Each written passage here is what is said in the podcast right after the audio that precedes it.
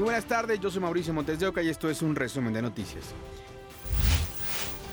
Fue asesinada a balazos Heidi Candelaria Laines, regidora del Ayuntamiento de San Pedro Tapanatepec en Oaxaca.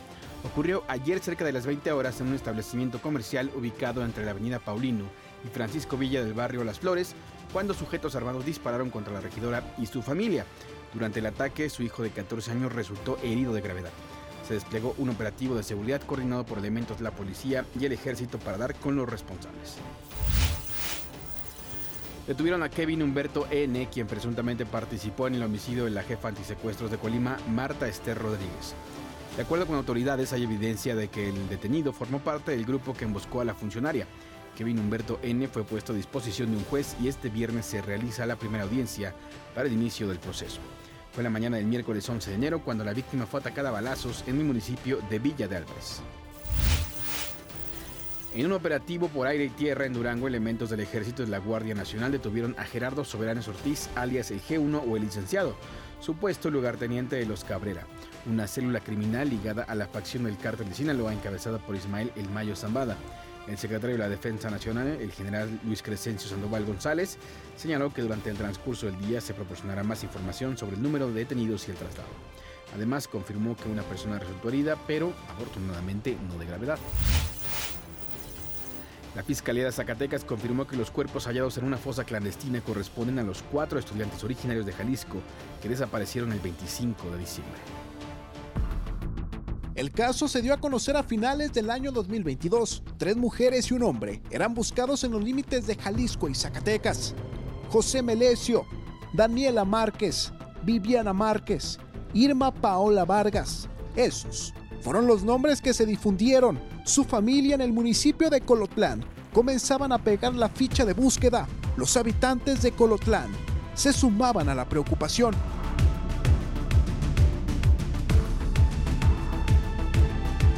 Que los busquen. Que los busquen.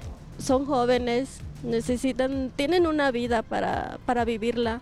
Se les vio por última vez un 25 de diciembre. Su destino era el municipio de Jerez, pero no lograron llegar. Al paso de los días, el 17 de enero, la Fiscalía de Zacatecas confirmaba mediante un comunicado la localización de un vehículo. Era en el que viajaban los jóvenes. Estaba en un tramo carretero de la zona de Tepetongo, Asimismo, un día después, a unos metros del vehículo, encontraban restos humanos. Sería necesario un análisis forense para determinar las identidades. Este 19 de enero, Fuerza Informativa Azteca acudió con la familia hasta la zona de Colotlán. Nos encontramos con la tragedia. Sí, ya confirmaron los cuerpos. Mis tíos fueron hoy para allá y los confirmaron. Todos. Todos. Todos están confirmados. Mientras tanto, es la familia quien ya comparte una imagen de luto. Fue en Colotlán donde comenzó la búsqueda de estas personas, donde una familia se estremeció al no localizar a tres mujeres y un hombre. Su rostro estuvo pegado en todas las paredes, con imágenes de Ulises Carranza, Armando Parra, Fuerza Informativa Azteca. María Ángela esperaba a su mamá en el paradero de Indios Verdes. Sus familiares exigen a las autoridades de la Ciudad de México que den información sobre su desaparición. Por más de cinco horas de bloqueo, un grupo de familiares y amigos de una joven desaparecida desquiciaron anoche y parte de esta madrugada la movilidad de Insurgentes Norte. Efectuaron dos bloqueos, uno en la altura del paradero del metro Indios Verdes y el otro más adelante, donde inicia la autopista México-Pachuca con dirección a Ecatepec. Se perdió mi hija de los baños de aquí del paradero de Indios Verdes. Mi esposa entró al, baño y este, dejó a mi hija ahí esperándola afuera y cuando salió del baño ya mi hija ya no estaba. El angustiado padre de familia lanzó un llamado a las autoridades para obtener una respuesta en la búsqueda de su hija, María Ángela Holguín Bustamante, de 16 años de edad. Pero si la fiscal Ernestina Godoy no, no me da una respuesta, de aquí no nos movemos. ¿no? Los que también resultaron afectados, cientos y cientos de automovilistas que no pudieron avanzar y quedaron atrapados en los dos bloqueos. Ya, ya tenemos aquí como tres horas parados, ya queremos llegar a descansar. Pues que desafortunadamente afectan a personas que no tenemos nada que ver con el tema del Señor, ¿no? Quiero ser un empático con ellos, pero pues la verdad es que no se puede. pues que nos afecta a todos, ¿no? Que no se, no, no se nos hace justo que por unos paguemos todos. Que tengan tantita consideración por los demás. Mañana hay que trabajar, escuela, todo eso, y estamos aquí, ve que la una y una de la mañana. Fue a las 2 de la mañana de este viernes que los familiares de María Ángela Holguín retiraron el bloqueo, pero amenazaron con regresar si la joven aún no aparece. ¡La queremos viva! ¡La queremos viva! Con imágenes de Jorge Guardiola y Daniel Flores, Isidro Corro, Fuerza Informativa Azteca. Familiares de María Ángela acudieron a la Fiscalía de Investigación y Persecución de los Delitos en materia de desaparición forzada. La madre de la menor, Rocío Bustamante, indicó que las autoridades les mostraron imágenes captadas por cámaras de seguridad del lugar justamente donde desapareció Ángela. La Fiscalía de Justicia Capitalina reveló que también revisa datos de geolocalización del teléfono y redes sociales.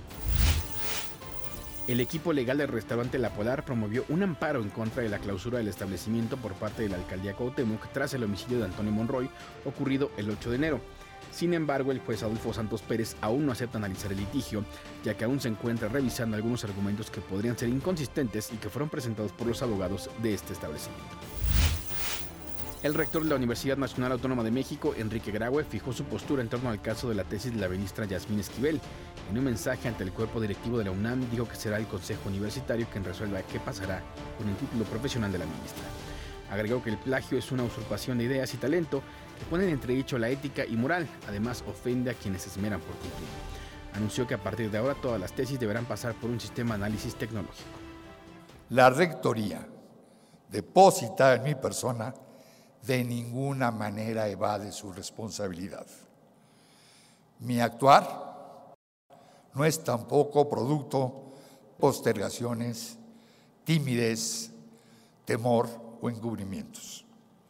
Actúo y lo seguiré haciendo en el marco de la legislación universitaria.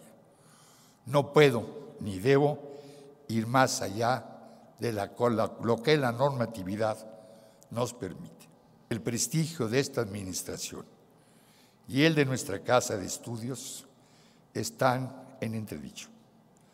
Pero no por eso actuaremos en forma apresurada o irresponsable en respuesta a presiones externas para hacer juicios sumarios. Estaré convocando al Comité Universitario de Ética, que deriva, como saben, de la Comisión de Honor del Consejo Universitario, para que revise los dictámenes y la documentación que se allegó el, el Comité de Integridad Académica de la FES Aragón y las evidencias que continúan surgiendo para su análisis y así dar cabida al debido proceso a que toda persona tiene derecho. La Facultad de Estudios Superiores Aragón avaló la destitución de la maestra Marta Rodríguez Ortiz después de considerar que compartió el proyecto de tesis de la ministra Yasmín Esquivel al estudiante de Derecho Edgar Ulises Báez Gutiérrez y a otros alumnos. La resolución se expidió el 17 de enero y está firmada por el director de la FES, Fernando Macedo Chagoya. En la resolución se lee que la baja de la maestra es por haber incurrido en causas graves de responsabilidad, así como en faltas de probidad y honradez en el desempeño de sus labores como académica y directora de tesis profesionales. La jueza del juzgado de instrucción número 15 de Barcelona dictó prisión provisional al futbolista brasileño de los Pumas, Dani Alves, por supuesta agresión sexual el 30 de diciembre de 2022 en un centro nocturno de esa ciudad. Desde temprano el futbolista y la víctima dieron sus declaraciones para la investigación en la comisaría de los Mozos de Escuadra. Se sabe que Dani Alves se ha limitado a negar los hechos ante la policía. Hasta aquí las noticias al momento en este podcast informativo de ADN 40. Yo soy Mauricio Montes de Oca, me puedes seguir en Twitter como arroba maumondeo. Feliz fin de semana, nos escuchamos, hasta la próxima.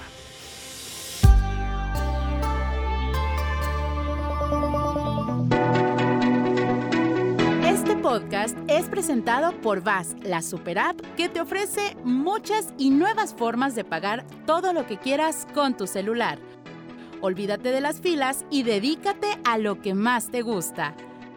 Ver tele en vivo, películas, escuchar música, podcast y estar siempre enterado de las noticias más importantes. Todo en un mismo lugar. Vas, la super app, con todo.